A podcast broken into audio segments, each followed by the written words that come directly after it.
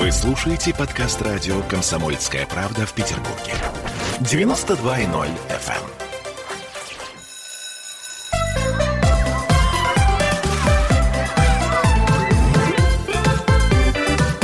Родительский вопрос. Петербург, петербургская студия радио «Комсомольская правда». Я Ольга Маркина, и сегодня у нас в гостях Андрей Богданцев, руководитель проекта «Учитель будущего». И оно «Страна Россия». Россия – страна возможностей. А, здравствуйте, Андрей.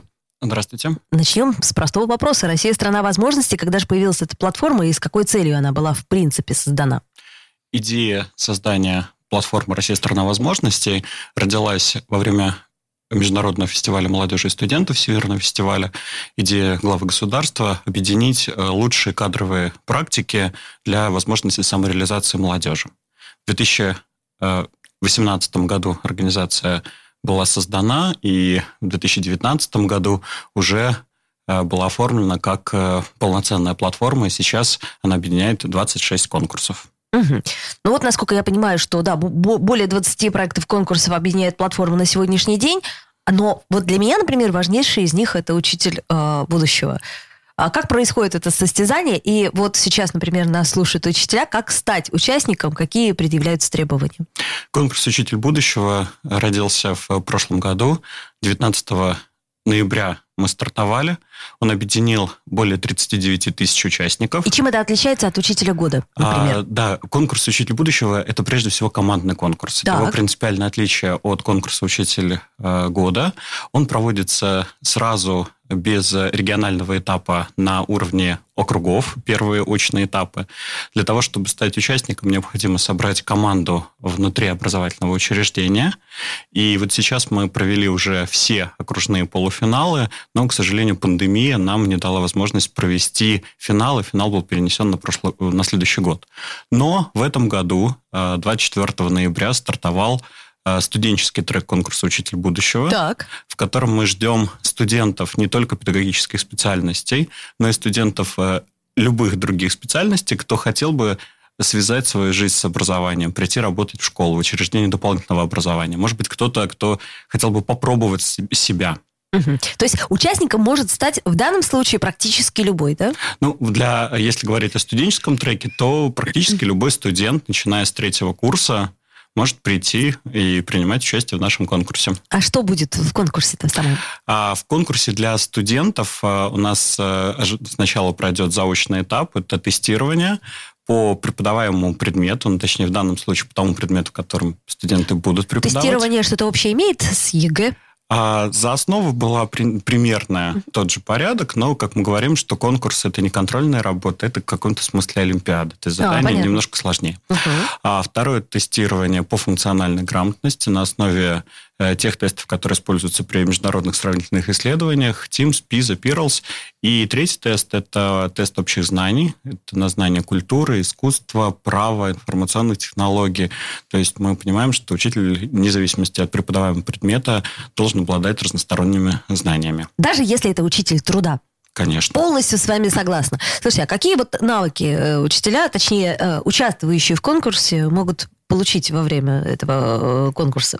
Ну, наверное, прежде всего это прокачать, если так можно сказать, компетенцию... Скиллы. Э, скиллы, да, вот то, что сейчас э, гиб гибкие компетенции, soft, soft skills, э, коммуникационную компетенцию, потому что, э, если говорить об основном треке, это работа в команде, потому что не всегда приходит команда участвовать, подчас это еще коллектив, но на выходе из, из конкурса очного дня, это, очных дней это уже команда.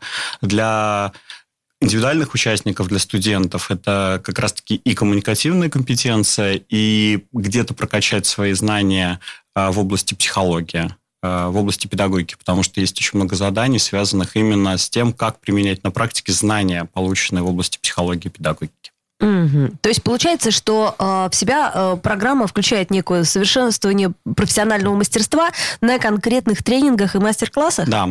Мы, Кто их ведет? Э, мы заложили идею конкурса, что конкурс это не столько выявление лучших, сколько э, такая непрерывная система совершенствования профессионального мастерства. А, участники каждого этапа получают обратную связь от экспертов, они получают возможность, а, например, после дистанционного этапа все получили доступ к библиотеке, где подобраны те книги, которые им рекомендованы в соответствии с выявленными дефицитами в результате тестирования. В научных этапах у нас всегда проводятся лекции. Это преподаватели высшей школы, это руководители ведущих образовательных учреждений, Э, представители наших всероссийских детских центров, э, образовательного центра «Сириус». То есть мы подобрали тех практиков и тех ученых, которые были бы интересны э, нашим учителям, будущим учителям, в том числе для того, чтобы те технологии, о которых говорят эксперты, могли быть применены на практике в школе. Слушайте, сейчас такое время страшное, что ребенок за 10 секунд может узнать все, что угодно. Спросив у Гугла, вот каким же должен быть учитель будущего, чтобы он смог это перекрыть своим, так сказать, своей харизмой или своей профессионализмом? Ли? Он должен быть разносторонне развитым. То есть более развитым, чем Google? А, он должен быть интересным. Он должен уметь э, слушать и слышать. Google, э, Яндекс, э, любая поисковая система – это не живое общение, это не живой диалог. А мы понимаем, что передача таких ценностей, как э, любовь э, к родине, э, ценность семьи, порядочность. Google не, не даст. Ни, ни одна цифровая система не даст. Это возможно только от человека к человеку. И вот то, насколько эти э, система ценностей сформирована у учителя, то, насколько он готов ими делиться, в этом, наверное, есть ценность вообще педагога. И здесь неважно, это педагог сегодняшнего дня, либо завтрашнего дня. Наверное, э, завтрашний педагог, тот э, педагог будущего, учитель будущего, которого мы хотим увидеть, это командный игрок. Э, Причем когда мы говорим о команде... Я вот не очень это понимаю, поэтому разъясните. Что такое командный игрок в нашем понимании? Это не только команда внутри коллектива учителей это команда единомышленников, когда единомышленниками становятся и родители, и коллеги, и дети. То есть всех воспитываем э, в, как, как это сказать, сообща? Да, когда... По общим э, каким-то ну, правилам? Ну, э, как основная ценность команды – это единая система, э, э, не только единая цель, но и единая система ценностей. И когда вот эта единая система ценностей сформирована в коллективе, коллективе детей, и в этом коллективе равноправными участниками становятся и родители, и учителя, вот это, наверное, самая большая ценность. Ну, в общем, да, трудно поспорить. Слушайте, сейчас вот э, молодежь э, увлекается такими э, площадками, как там, не знаю, э, ТикТок, э, YouTube, Инстаграм, ну и все прочее. А как вы считаете, может быть, имеет смысл учителям тоже интегрироваться в ТикТок и из ТикТока а, оказывать на них какое-то влияние. То есть должны ли они быть ближе к детям? А, на мой взгляд, должны. И есть практики, когда учителя уже сейчас пользуются и Инстаграмом, и ведут э, очень интересные Инстаграмы. Это не только молодые педагоги, как это принято думать. Есть э, примеры учителей, которые используют ТикТок, и есть э, один из примеров, это учитель физики, который активно пользуется ТикТоком и вот э, небольшими сюжетами объясняет простые законы физики для того, чтобы они были понятны школьникам, для того, чтобы заинтересовать чуть дальше, чем школьный учебник физики, изучить более глубоко. С одной стороны, это прекрасно, с другой стороны, смотрите, это как-то вот уже конечно становится. То есть мы вместо того, чтобы создать дефицит, мы наоборот, получается, что даем все возможные возможности – и от этого э, теряется познавательный интерес. Вам так не кажется? Этот риск есть. Но здесь, наверное, э, самое главное – это соблюсти баланс, чтобы обучение в школе не превратилось в игру чтобы это не было постоянным вот таким заигрыванием с детьми, э, каким-то заи э, заискиванием каких-то интересных форм, а, потому что все-таки образование, получение образования, обучение – это очень кропотливый труд. И вот это отношение к труду, оно тоже должно прививаться в школе. И этому большое внимание, мне кажется, сейчас учителя и стараются уделять, и уделяют. Поэтому здесь э, самое главное, как и во всем, наверное, это баланс. Баланс между такой, как можно сказать, э, принуждением, ну, мягким принуждением к труду э, и развлечением и играм в системе образования. Ну, гипотетически, да, просто этот баланс, он очень шаткий.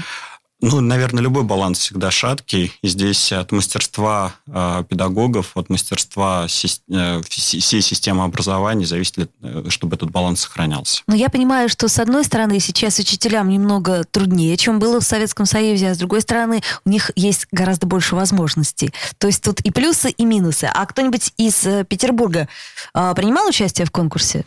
Э, Петербург был самым активным участником. Культурная э, столица. Больше всего участников конкурса, около трех тысяч, это были учителя Санкт-Петербурга. А Петербург был еще, и стал рекордсменом по количеству команд, вышедших в финал. 11 команд, э, такой рекорд не был побит ни одним другим регионом, вышло в финал в конкурс. Приятная новость, очень патриотичная. К сожалению, наше время подходит к концу. И что я хочу сказать? Я очень рада, что есть такая платформа, и надеюсь, что а, soft skill наши учителя прокачают, поимеют новые знания, и наша школа изменится, изменится к лучшему, чего очень бы хотелось. Спасибо. У нас был в гостях Андрей Богданцев, руководитель проекта «Учитель будущего». Оно «Россия – страна возможностей». До встречи. До свидания. Родительский вопрос.